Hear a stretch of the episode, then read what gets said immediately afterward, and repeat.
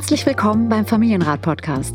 Ich bin Katja Saalfrank, Diplompädagogin und Musiktherapeutin und Mutter von vier Söhnen. Und ich bin Matze Hiescher, Gründer von Mitvergnügen, Familienvater und Fragensteller. Unser Ziel ist es, Kinder besser zu verstehen, indem wir versuchen, eure Fragen rund um Erziehung und Beziehung und den Alltag mit Klein und Groß zu beantworten. Wie spricht man am besten über Herausforderungen im Familienalltag? Was brauchen unsere Kinder wirklich und wie gelingt es, Gleichgewicht im Familienleben zu finden? Das ist der Familienrat mit Katja Saalfrank, ein Podcast von Mitvergnügen. Hallo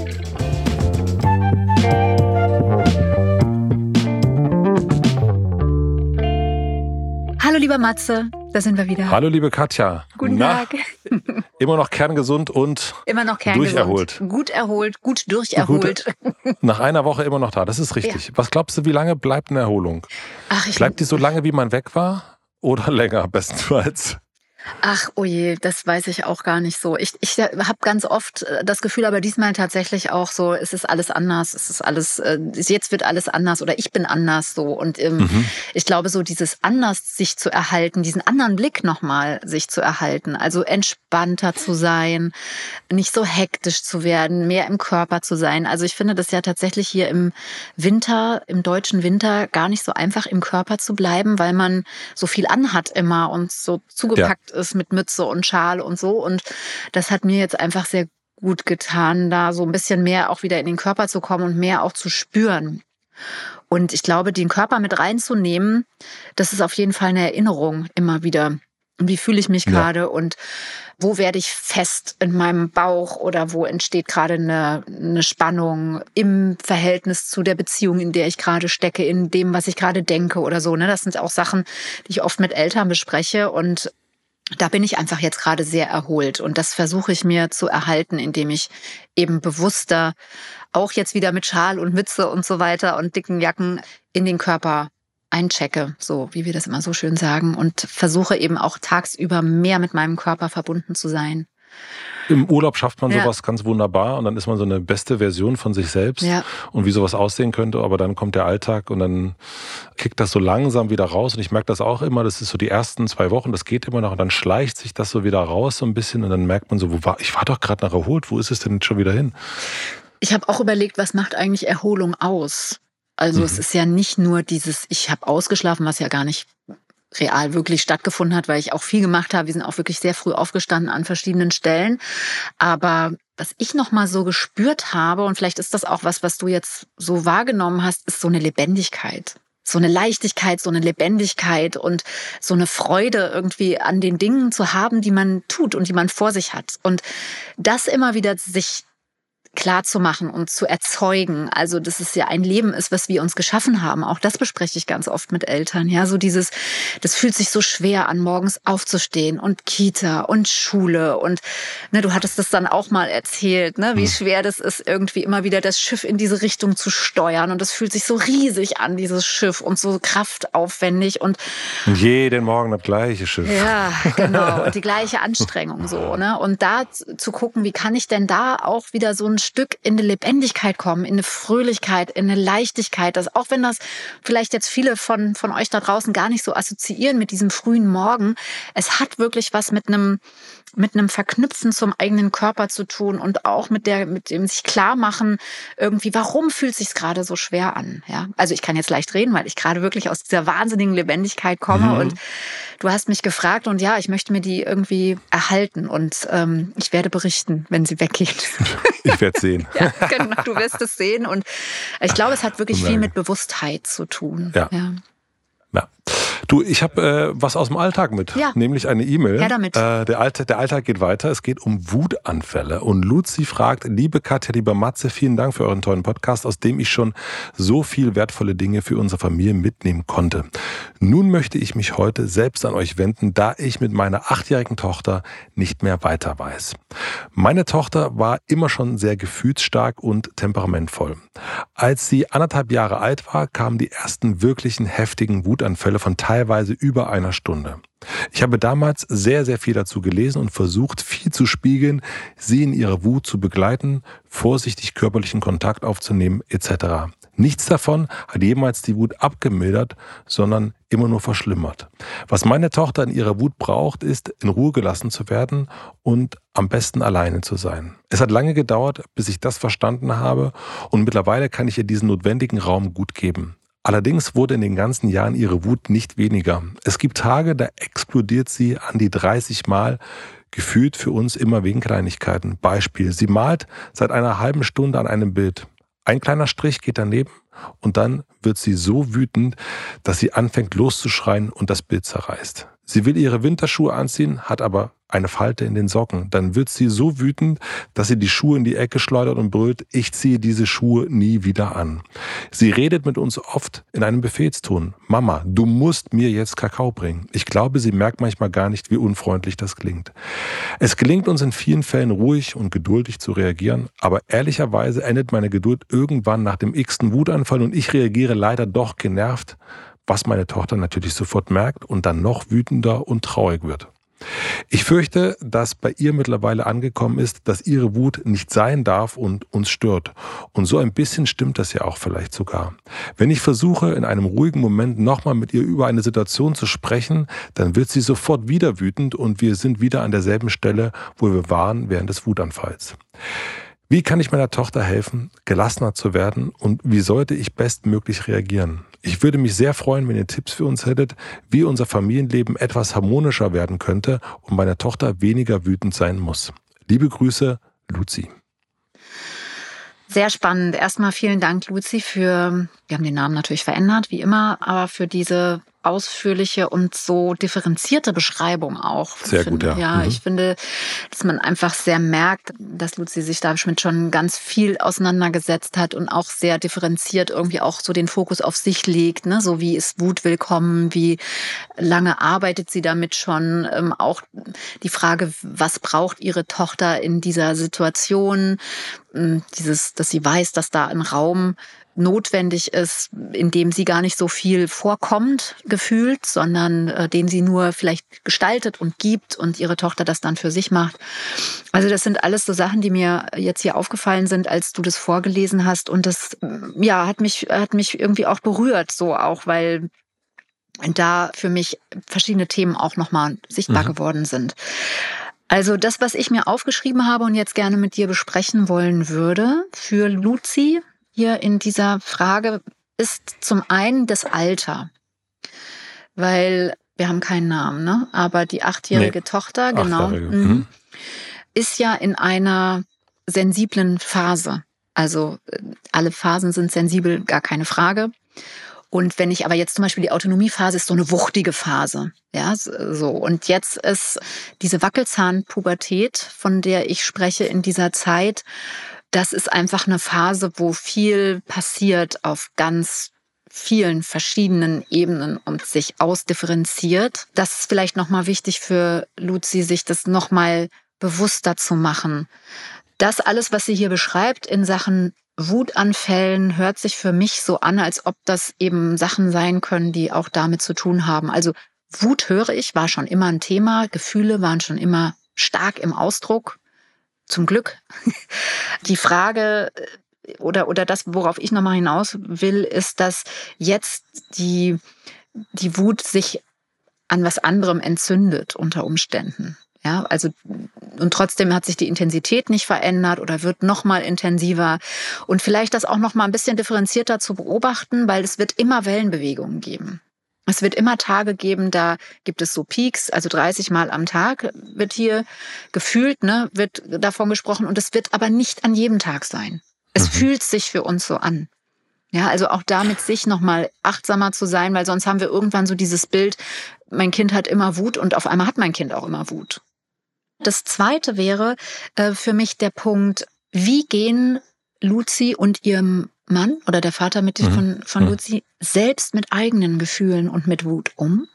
Mhm. Weil das war so die Frage, ne, dass sie das Gefühl hatte, dass Luzi, äh, dass ihre Tochter vielleicht das Gefühl entwickeln könnte, dass ihre Wut nicht gewollt ist oder stört mhm. und dass sie dann auch so die Idee hatte, ja, vielleicht ist das auch so. Und da würde ich gerne noch mal ein paar Dinge besprechen dazu, weil das gar nicht so unwesentlich ist. Welche, welches Verhältnis haben wir eigentlich? Mhm. zur Wut, zu unserer eigenen Wut. Und das Dritte war, dass ich mir nochmal notiert habe, wie sprechen Sie denn über die Wut? Weil sie sagt, wenn wir über Wut sprechen, dann sind wir in kürzester Zeit, egal wie lange wir von der Situation weg sind, wieder in der Wut drin. Und es mhm. ähm, wäre vielleicht gut, nochmal zu überlegen, wie sprecht ihr eigentlich über Wut? Perfekt. Mhm. Ich habe nachher noch einen, aber das mhm. machen wir dann. Okay. Wackelzahnpubertät. Willst du das einmal so ein bisschen umreißen, was da passiert? Ja. Also wir haben ja ein Kind, was gefühlsstark ist, schon mhm. immer. Gott sei mhm. Dank hast du gesagt. Und jetzt kommt nochmal ein, ein, ein Systemupdate dazu. Genau, es kommt nochmal so ein bisschen was wie ein Systemupdate dazu, was dazu, was nochmal Differenzierung mit sich bringt. Ja, mhm. Äh, Ich will nochmal den Begriff gefühlsstark aufgreifen, äh, weil das ja eben auch immer erstmal assoziiert, es gibt starke Gefühle. Jetzt so wie das Luzi hier beschreibt, äh, könnte es auch sein, dass es eine organische Disposition gibt, dass eben auf dort, wo Gefühle auftreffen im Gehirn, eben es sehr reizoffen ist und dass gleichzeitig der Vagusnerv, der für Beruhigung zuständig ist, nicht so schnell anspringt. Ja, das mhm. führt dann eben immer wieder dazu, dass kleine Anlässe, die emotionale Bewegung, emotionale Reize erzeugen, nicht so gut reguliert werden können. Ja, das ist nochmal vielleicht eine Differenzierung. Weiß ich aber jetzt gar nicht, ob Luzi das meint. Ja, also erstmal mhm. können wir vielleicht davon ausgehen, es gibt starke Gefühle und unabhängig davon, ob es diese organische Disposition gibt, ist es wichtig, Co zu regulieren. Ne, das hat der Luzi mhm. auch schon gesagt. Also die Frage, wie kann das passieren? Und da sprechen, wenn wir über ihre Tochter sprechen, dann hat sie schon herausgefunden, sie braucht Raum für sich.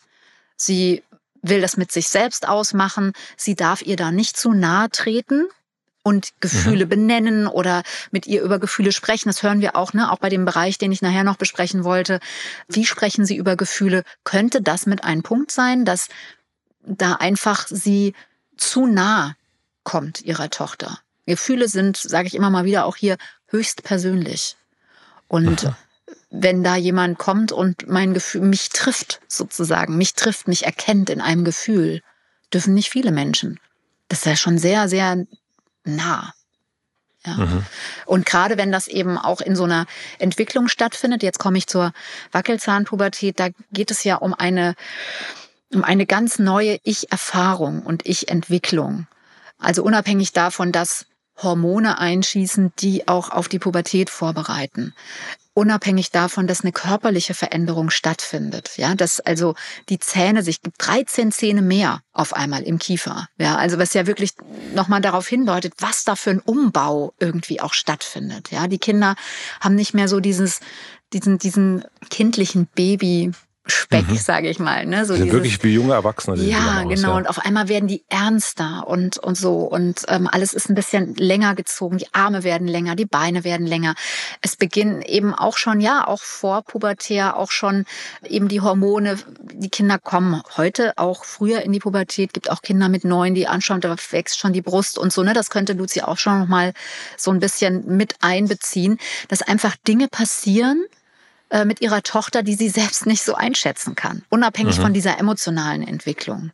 Und dann kommen ja auch so Sachen mit dazu, wie ich erlebe mich zum ersten Mal, das ist jetzt bei, bei der Achtjährigen wahrscheinlich seit schon ein bisschen länger, aber das kommt ja trotzdem immer wieder neue Erfahrungen als hm, jemand in der Gruppe. Also ich bin ich in der Gruppe, in der Schule und ich gehöre mit zu dieser Gruppe. Und es gibt diesen Leistungsaspekt. Ja, das kommt, fällt mir jetzt ein wegen dieses Bildes. Da geht ein Strich daneben und dann verurteile mhm. ich mich dafür. Dann ist das ganze Bild mhm. nichts mehr wert. Ja, und das sind eben, es hat ja was auch mit einem Selbstbild zu tun, mit einem Selbstwert, mit einem Ich. Ja, wer will ich sein? Wer bin ich? Also das sind alles so Diskrepanzen, die einfach da entstehen können. Und das ist jetzt nicht so banal, dass ich denke, da ist ein Leistungsaspekt dahinter oder so. Ne? Aber das sind alles Gedanken, die die Kinder dann auch entwickeln und Vorstellungen. Wenn ich den, die Vorstellung habe, ich balanciere auf einem, auf einem Baumstamm und ich habe das geschafft und es sind noch zwei Schritte und dann falle ich runter. Dann ist das mhm. ärgerlich. Ja, dann ist das ganze, ist der ganze Baumstamm, ist, der ganze Weg ist nichts wert, weil ich bin hinten raus runtergefallen. Ja, und mich dann trotzdem zu freuen über den Weg, den ich bis dahin geschafft habe, ist ja auch eine kognitive Leistung. Also deswegen diese ganzen Entwicklungen auf der Ich-Ebene, auf der emotionalen Ebene, die finden auch statt. Ja, und da sind eben viele Ambivalenzen. Und diese Ambivalenzen, wenn man dann eben auch das viel reguliert mit Gefühlen, mit Schmerz, mit Angst, mit Trauer, dann kann das sich so abbilden, wie das hier Luzi beschreibt. Und das ist ja auch nichts, was jetzt erst auftritt, sondern mhm. da sind ja immer schon, also diese Ambivalenzen, die es gibt in den ganzen Entwicklungsphasen, scheint die Tochter ja immer schon auch mit starken Gefühlsschwankungen und, und Ausbrüchen und, und Peaks auch beantwortet zu haben ein innerer Kampf, sich selbst mhm. auch so kennenzulernen. Es ist ja auch nicht so einfach, ne, mit seinen eigenen Gefühlen. Super anstrengend. Ja. Glaube ich. Also, also, also weiß ich. Ja. Super anstrengend. Ja. Woher weißt du das? Na, ich weiß es von mir selber auch noch. Äh, alte Tagebücher mhm. gefunden und gemerkt so, ei, ei, ei, ei, was war denn da los? Ja, und wir kennen das ja aber auch trotzdem, also obwohl wir beide ja nicht mehr in der Pubertät sind, aber so diese, wenn man das Gefühl hat, man ist nicht Herr oder Frau seiner eigenen Gefühle und irgendwas stimmt gerade nicht mit einem. Ne? Also so mhm. ich, das ist bei Frauen nochmal was anderes, wenn, wenn der Zyklus sich wechselt, äh, so wie ich das zumindest mitbekomme. Und äh, ja, man merkt ja manchmal, ich bin irgendwie gerade richtig, ich habe eine kurze Zündschnur und ich weiß gar nicht, woran das eigentlich liegt. Es liegt eigentlich nichts vor, aber es ist so. Und ich bin übellaunig und mir geht alles viel zu nah. Also ich so durchlässig meinst ich, du, ne? So. Man, durch, man ist mhm. durchlässig. Mm. Und das kenne ich, das mm. kenne ich auf jeden Fall auch. Also das ist nicht mal unbedingt irgendwie, uns hat nichts mit, da ist nichts draußen passiert, da ist keiner mehr über den Fuß gefahren, mm. sondern Mittag um zwölf schwenkt die Laune um und ich mhm. bin kacke drauf. Ja. ja. Ja, genau diese Prozesse, genau. Und ich glaube auch, dass man damit eigentlich nie durch ist. Also wenn man ja, wirklich. Leider.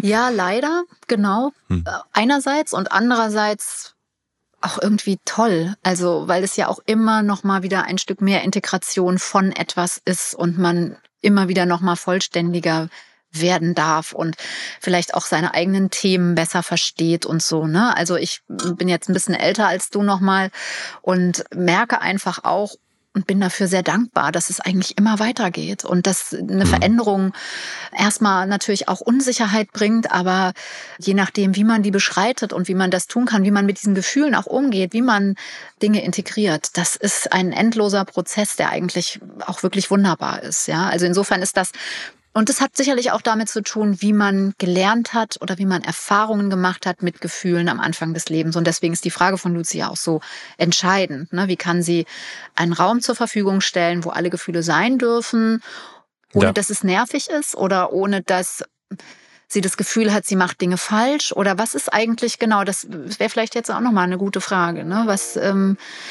also sie sagt ja, sie will sich damit beschäftigen, weil sie will, will noch mal mehr verstehen, was dahinter liegt. Wir machen eine klitzekleine Pause. Ich möchte euch den heutigen Werbepartner vorstellen. Unser heutiger Werbepartner ist der Schulranzen Online-Shop. Vielleicht könnt ihr euch noch an eure Einschulung erinnern oder zumindest an euren allerersten Schulranzen. Ich kann mich noch vage erinnern, es ist ja schon eine ganze Weile her. Ich weiß noch, dass er mir nicht gefallen hat, weil er irgendwie meistens viel zu schwer war und optisch eben ja irgendwie nicht so ganz meinem Stil entsprochen hat.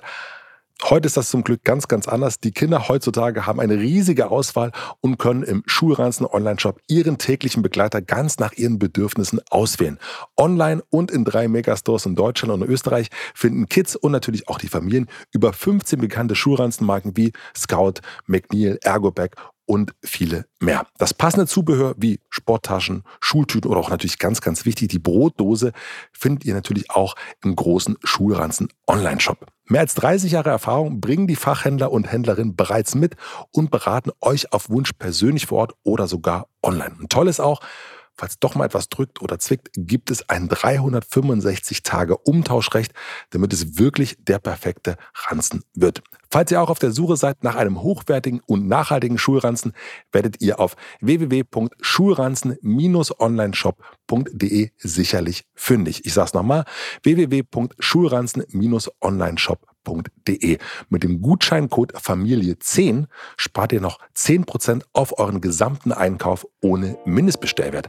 Den Link und den Code findet ihr natürlich wie immer auch in unseren Shownotes. Vielen Dank an Schulranzen Online Shop für die Unterstützung dieser Folge. Und nun geht's weiter. Naja, es ist natürlich so, man möchte, das kenne ich auch, man sieht dann das Kind irgendwie malen mhm. und ist da die ganze Zeit am Start und irgendwas haut dann nicht hin und dann ist das alles scheiße. Mhm. Man möchte natürlich trösten, man möchte, möchte sagen, es ist nicht so schlimm, weil wir vielleicht auch, und das kann ich für mir ja nur erstmal sagen, auch ich bin immer lösungsorientiert. Ich will dann immer so, aha, hier gibt es ein Problem, mhm, okay, dann müssen wir das ja wohl mal mhm. lösen. Aber das einfach so zu lassen und zu sagen, jo, ist auch richtig kacke mit dem Strich. Mhm. Und das nehme ich an, Lucia hat das auch schon gemacht mit dem Spiegeln und jetzt bist du wütend und so, das kennt, ne, das scheint sie auch nachvollziehen zu können. Aber manchmal muss man auch Sachen einfach lassen und nicht lösen. Genau. Und was du jetzt gerade gesagt hast, ist ja ein wichtiger Satz. Nämlich, ja, ist richtig doof. Hm. Und wenn mir an verschiedenen Stellen eben, das wissen wir jetzt nicht so genau, wie, wie hm. Luzi das macht. Ne? Also ich bin beim Spiegeln immer sehr vorsichtig, weil ich weiß, dass Spiegeln nicht so leicht zu erklären ist, weil es ganz viel mit auch mit, mit emotionaler Verbindung zu tun hat. Also etwas zu spiegeln heißt nicht, ich rede dauernd über dein Gefühl. Ja. ja. Und das ist aber manchmal geschuldet diesem Aspekt, dass wir ganz viel tun wollen. Und dann reden wir mhm. ganz viel über das Gefühl. Aber manchmal ist es, wie du sagst, ist es nur ein Gefühl da sein zu lassen. Kann auch spiegeln sein, kann halten sein. Ja.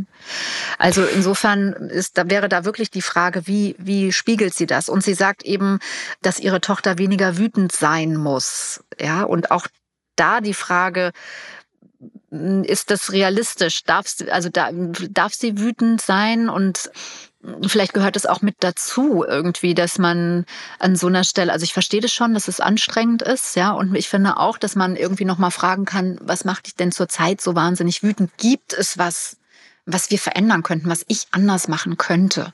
Äh, wo ist denn für dich die Grenze? Weil es gibt natürlich manchmal auch diesen Punkt, also ich kenne das auch mit diesen, wenn man das Gefühl hat, man ist so ein, so ein äh, Praktikant Ne, ich will meinen Kakao sofort. Mhm. Äh, oder ich der Chef schreit aus dem Büro, bring mir Kaffee. Mhm. So liest sich ja auch die Mail dann in den Teilen. Wo kann ich denn selber dann Grenzen setzen und sagen, ja, also auf der einen Seite will ich natürlich nicht, also es hört sich ja so ein bisschen, ne, beim Chef würde man sagen, oh, der ist cholerisch. Wo kann ich da als Elternteil die Grenze setzen ja. und sagen, ja, nee, das eine, okay, mit dem Strich, ich halte deine Wut und ich akzeptiere die, aber hey, ich bin hier nicht dein Praktikant oder deine Praktikantin. Mhm. Das ist ja das Spannende. Ich habe mir drei Bilder beschrieben bekommen. Ne? Das mhm. eine ist, die Wut entzündet sich daran, dass ein Strich beim Bild hm. vorbeigeht. Das hat ja mit mir als Mutter ja. nichts zu tun. Auch das zweite mit dem Schuh. Ich ziehe den Schuh ja. an und da ist sowas, was ich mir nicht vorgestellt habe oder was mich jetzt ärgert, dann schleudere ich den von mir, ziehe ich nie wieder an. Hat auch mit der Mutter im Grunde nichts zu tun. Mhm. Der dritte Punkt ist, du musst mir jetzt Kakao bringen, hat was mit mir zu tun und hat aber auch wieder eine andere, es würde aus meiner Sicht vielleicht sogar darauf hindeuten, das könnte Luzi für sich nochmal schauen, dass ihre Tochter sich unsicher fühlt. Also wenn wir im Befehlston reden, Befehlston ist oft Kontrolle. Ja, also du musst jetzt was machen, weil sonst, ja, keine Ahnung, sonst raste ich emotional aus, sonst fehlt mir die Sicherheit, ja.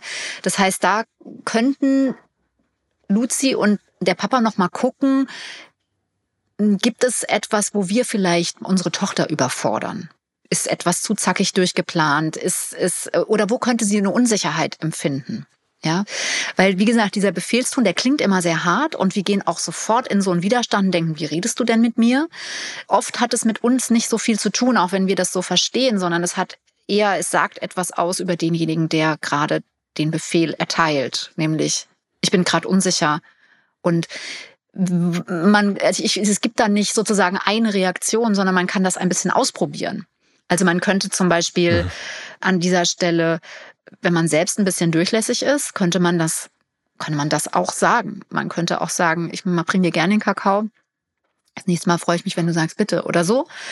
Man könnte aber auch sagen, ich muss dir den Kakao bringen. Warum denn? Was ist denn passiert? Also auch, auch sowas kann man also ernst mhm. nehmen sozusagen. Ne? Und es setzt ja immer auch eine eigene Arbeit voraus, weil meistens sind das ja keine isolierten Sätze, sondern das kommt ja im Staccato dann auch oft, an manchen Tagen mehr, an manchen Tagen weniger. Mhm. Und da auch in die Arbeit mit sich zu gehen und zu sagen und zu gucken, ne, dich triggert es vielleicht mehr als mich oder umgekehrt. Warum triggert dich das so? Also warum, wie passiert es, dass ein Achtjähriger sozusagen bei mir ein Gefühl von Wertlosigkeit anstößt, so dass ich anfange, mich zu ärgern? Also warum kann ich da nicht gelassen bleiben und das Gefühl bei dem anderen lassen? Hat oft was mit einem eigenen, mit einer eigenen Biografie zu tun, dass wir dann vielleicht ein Thema zum Beispiel mit, mit Wert haben, mit Wertlosigkeit haben. Ja, also auch da kann man so ein bisschen bei sich nochmal mhm. gucken. Du hast ja auch schon gesagt, wie gehen Mama und Papa mit, der eigen, mit eigenen Gefühlen um? Hast du als, als einen zweiten Punkt erst äh, gesagt, mhm. vielleicht ist das eine gute Möglichkeit, da mhm. jetzt mal so ein, einzuchecken. Ist im Grunde ja eigentlich dann auch schon, geht in die Richtung. Ja, genau, geht in die Richtung, wie geht's mir eigentlich mit Wut? Ja, also was stelle ich mir eigentlich unter einem harmonischen Familienleben vor? Auch die Frage, wie kann denn meine Tochter weniger wütend sein? Was ist für sie Wut? Also, mhm. und wie geht sie mit ihrer eigenen Wut um? Was macht sie wütend? Woran merken andere, dass sie gerade wütend ist? Woran merkt sie selbst, dass sie gerade wütend ist? Ich sag noch mal, mal so einen kleinen Exkurs ohne dass Luzi sich jetzt angesprochen fühlen muss, bitte. Es, ich erlebe oft Eltern, die ihre Wut sehr deckeln. Also die haben einen Ärger, die haben eine Unruhe und geben aber ganz viel. Geben ganz viel, weil sie denken, äh, das ist jetzt wichtig fürs Kind und das Kind muss den Raum haben und so und sind damit gar nicht mehr authentisch auch bei sich, weil eine Unruhe unterdrückt ja auch Lebendigkeit. Ja, also ist ja, also Unruhe will ja auf was hindeuten. Und ich glaube, es ist wichtig, authentisch zu bleiben, was nicht heißt, dass wir unseren Kindern einen Kopf schmeißen, du nervst, sondern dass wir wahrnehmen, und zwar morgens schon, wo stehe ich denn gerade? Und gibt es Dinge, die mich unruhig machen, auch im Kontakt mit meinem Kind, wenn ich zum dritten Mal den Becher wechsle oder zum vierten Mal die anderen Schuhe noch hole oder also eben immer wieder auch selbst so in die Überkooperation gehe, dass ich eigentlich meinen Standpunkt und meine Mitte verliere. Und ich glaube, das meine ich so, wenn ich, wenn ich Luzi frage, wie gehst du denn eigentlich mit deiner Unruhe, mit deiner Wut, mit dem um, was, was, was dich sozusagen auch aus der Mitte bringt oder was bei dir starke Gefühle hat. Also meine Erfahrung ist auch, dass eigentlich, wenn die Kinder so als gefühlsstark beschrieben werden, dass ganz häufig auch die Eltern ein, ein Thema mit, mit Wut haben. Also mhm. entweder einen sehr wütenden Vater hatten und sozusagen in eine, ja, in eine Regression gegangen sind oder ja, das akzeptiert hat, dass der andere wütend ist und in den Rückzug gegangen ist, ja, also rekapituliert hat sozusagen, ja, und jetzt eigentlich sich nur Harmonie wünscht oder eine Vorstellung davon hat, wann Wut okay ist, wie viel Wut ist okay und wie viel Wut nicht, ne, so diese Fragen, die könnte Luzi sich schon mal stellen. Guter Punkt, sehr interessant, ja. Ich glaube, dass das auch dann damit zusammenhängt, wie man über Wut spricht. Deswegen ist gut, wenn wir diese Reihenfolge auch so machen. Also die Erkenntnisse, die dann wir als Eltern daraus ziehen, was bedeutet Wut eigentlich für uns? Und wie wütend durften wir sein als Kinder? Und wie können wir heute auch unseren Unmut deutlich machen, ohne dass wir den anderen an die Wand katapultieren mit einer Energie? Das hat, glaube ich, schon Einfluss auch darauf, wie wir über Wut sprechen. Also, was hat dich so ärgerlich gemacht? Und eben eigentlich so ein bisschen auch das, was du vorhin schon gesagt hast, dass es dann nicht darum geht, die Wut wegzumachen oder zu überlegen, wie kann man das das nächste Mal verhindern, sondern zu sagen, Mensch, wie gut, dass es da in uns eine Kraft gibt, die irgendwie sagt, stopp oder irgendwas stimmt hier gerade nicht. Hm. Ja, und wie können wir die möglichst früh auch spüren und sie regulieren? Die Wut ist ja ein unbeliebtes Gefühl. Mhm. Ne? Also es gibt ja, ne, wenn, wenn die Luzi so Freude, die, freudig die ganze Zeit wäre, da würde niemand schreiben. Du meinst die Tochter, sagen. ne? Für, für Luzi. Die Tochter, ja, ja, ja Entschuldigung, ja. ja. Mhm. Die, äh, genau. Also das ist bei der Wut, die Wut hat echt einen schlechten Ruf. Ja, die ist halt eben auch oft unkontrolliert mhm. und wir Erwachsenen haben ja auch oft ein, ein nicht so gutes Verhältnis zu unserer Wut, weil wir sie noch nicht, in, das meinte ich vorhin, ne, mit Integration, so, wo kommt die ja. her? Es gibt so viele Gründe auch für uns als Erwachsene, wütend zu sein, im Nachhinein auch auf das, was wir erlebt haben. Also das kenne ich einfach aus der Arbeit auch mit Eltern, dass viele sagen, ich hatte eigentlich eine ganz schöne Kindheit und wenn wir dann über Strafen und über starke Gefühle und über Wut und mhm. über Mechanismen sprechen, dann werden die auf einmal nachdenklich und, und merken, äh, Mensch, mir ist ja, also war eine Atmosphäre, die vielleicht doch aber sehr dazu geführt hat, dass ich bestimmte Gefühle nicht haben durfte und die mir dann heute vielleicht eine vermeintliche Ruhe und eine Geduld ermöglichen, aber da unten drunter brodelt's.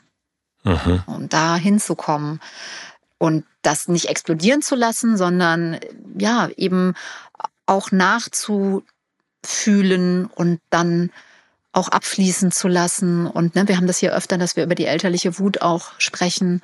Das geht so in diese Richtung und dann eben auch mit den Kindern da anders nochmal umgehen können. Also eher ein Ja zu diesem starken Gefühl und zu gucken, wie kann man es denn auch in einen Rahmen setzen, so dass niemand beschädigt wird. Ne, das ist ja jetzt hier gar nicht der Fall. Also wir ja. haben ja auch schon bei, bei Jungs ist es ja ganz häufig so, dass dann Stühle fliegen und dass dann, äh, weiß ich nicht, auch irgendwas kaputt geht oder dass es auch körperlich wird. Ne? Und bei Mädchen, das ist auch ein interessantes Phänomen, geht es oft so in die Autoaggression. Ja? Also jugendliche Mädchen zum Beispiel, die gehen nicht nach außen mit der Aggression, sondern fangen an, sich zu ritzen und den Druck sozusagen, den sie über das Gefühl verspüren, anders loszuwerden, indem sie das gegen sich richten. Ja? Oder auch Essstörungen oder sowas sind ja alles autoaggressive Symptome.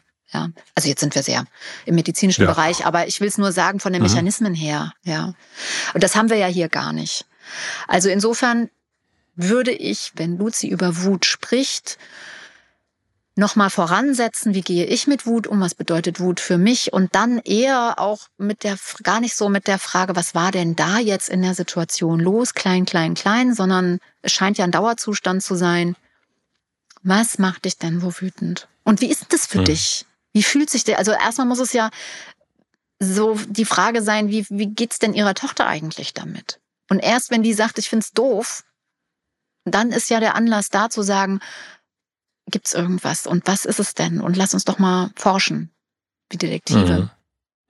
Gibt es einen Punkt, wo du sagen würdest, oh, also jetzt ist das so viel, also jetzt sind es 30 Mal, also machen wir mal den den Peter an die Wand, äh, den Peter, also den Teufel.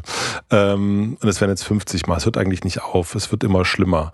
Gibt es irgendwann einen Punkt, wo du sagen wirst, ja, jetzt, jetzt, jetzt müsste man mal irgendwie was, was anderes tun?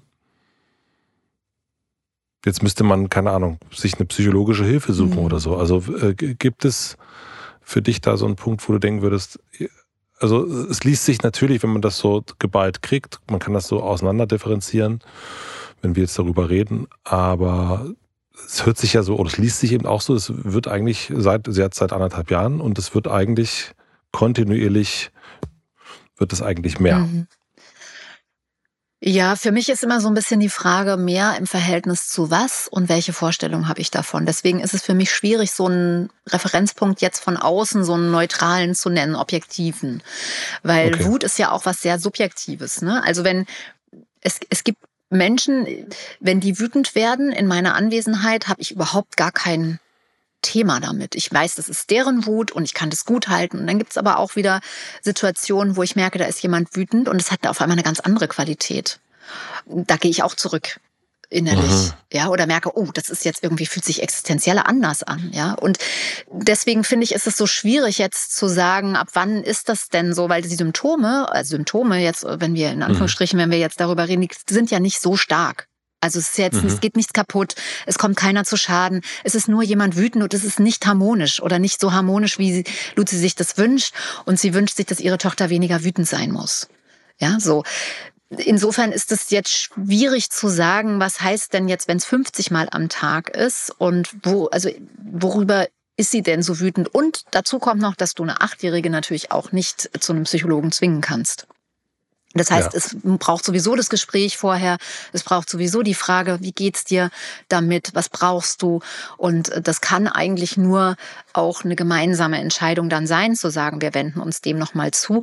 Und ich finde, acht Jahre ist auch, wenn da jetzt nicht irgendwas Traumatisches vorliegt, ja, wovon wir erstmal nichts wissen, mhm. dann finde ich auch mit acht Jahren sind die Kinder ja noch so gebunden an ihre Eltern, dass wenn es wenn es ein Thema ist, was die Luzi, die ja sehr belesen und sehr differenziert und sehr selbstreflektiert auch ist, aufgreifen kann, dass da eine gute Chance besteht, das in der Beziehung zu lösen.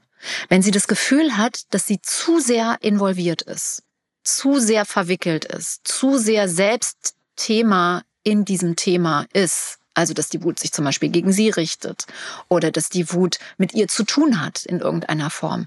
Dann ist es gut, eine Außenperspektive drauf zu nehmen. Also sowas, wie wir jetzt hier machen. Das heißt aber immer mhm. noch nicht, dass man einen Psychologen aufsucht und dass die Tochter was braucht, sondern dass vielleicht ich erstmal eine Außenperspektive brauche, also eine Eltern- und Familienberatung, mhm. da nochmal genauer drauf zu schauen. Und wenn man dann das Gefühl hat, dass das Thema nicht lösbar ist in der Eltern-Kind-Beziehung, sondern dass dann die Tochter noch mal was braucht, also irgendeinen Ort, wo sie für sich noch mal was nach und durcharbeiten kann, um dann sozusagen anders in der Familie auch aufgestellt zu sein, dann kann das auch hilfreich sein. Aber das sind alles Sachen, die erst nach wie gehe ich mit meiner Wut um, was also oder auch parallel erfolgen können, mhm. ja? Also das sind so meine Gedanken dazu und auch mit dem Kind natürlich sprechen, also diese beiden Sachen was bedeutet Wut für mich und ähm, auch mit dem, mit dem Kind in Kontakt zu kommen und zu sagen, wie geht's dir eigentlich und was macht dich eigentlich so grundsätzlich wütend? Das ist ja nicht der Schuh, das ist ja nicht das Bild. Das bin ja nicht ich, weil ich nicht sofort den Kakao bringe. Vielen Dank. Ich glaube, wir sind einmal durch. Zumindest von den Anfangsfäden, die mhm. du aufgemacht hast, äh, habe ich keinen mehr offen. Es fällt jetzt ein bisschen schwer, das zusammenzufassen, weil es jetzt nicht so richtige Steps gibt in dem Fall, aber es gab, glaube ich, also ne, mit der Wackelzahnpubertät haben wir drüber ja. geredet. Wie gehen Mama und Papa mit den eigenen Gefühlen um? Wie sprechen sie über die Gefühle? Richtig. Wie reden mhm. die miteinander drüber? Und äh, jetzt am Ende eben auch nochmal so, wie weit kann das ja. gehen? Da sind wir eigentlich überall drüber ja, gesegelt einmal. Mhm. Vielen herzlichen Dank, Luzi, für die Frage. Ja, danke. Und gerne auch nochmal Rückmeldungen, ja. Ja, ja, sind wir sehr gespannt.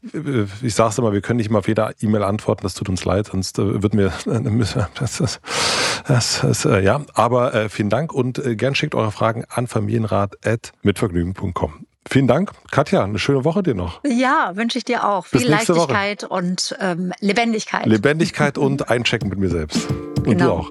Tschüss. Danke. Ciao, Bis ciao. Dann. Tschüss. Vielen, vielen herzlichen Dank fürs Zuhören. Wir freuen uns, wenn ihr den Familienrat abonniert und Bewertungen und Kommentare hinterlässt und natürlich besonders, wenn ihr uns Fragen schickt an familienrat.mitvergnügen.com. Und nicht vergessen, es gibt keine schwierigen Kinder, sondern nur schwierige Situationen. Und das Wichtigste ist, dass ihr mit denen nicht alleine bleibt, sondern dass ihr eure Fragen stellt und in Austausch geht. Wir freuen uns auf euch.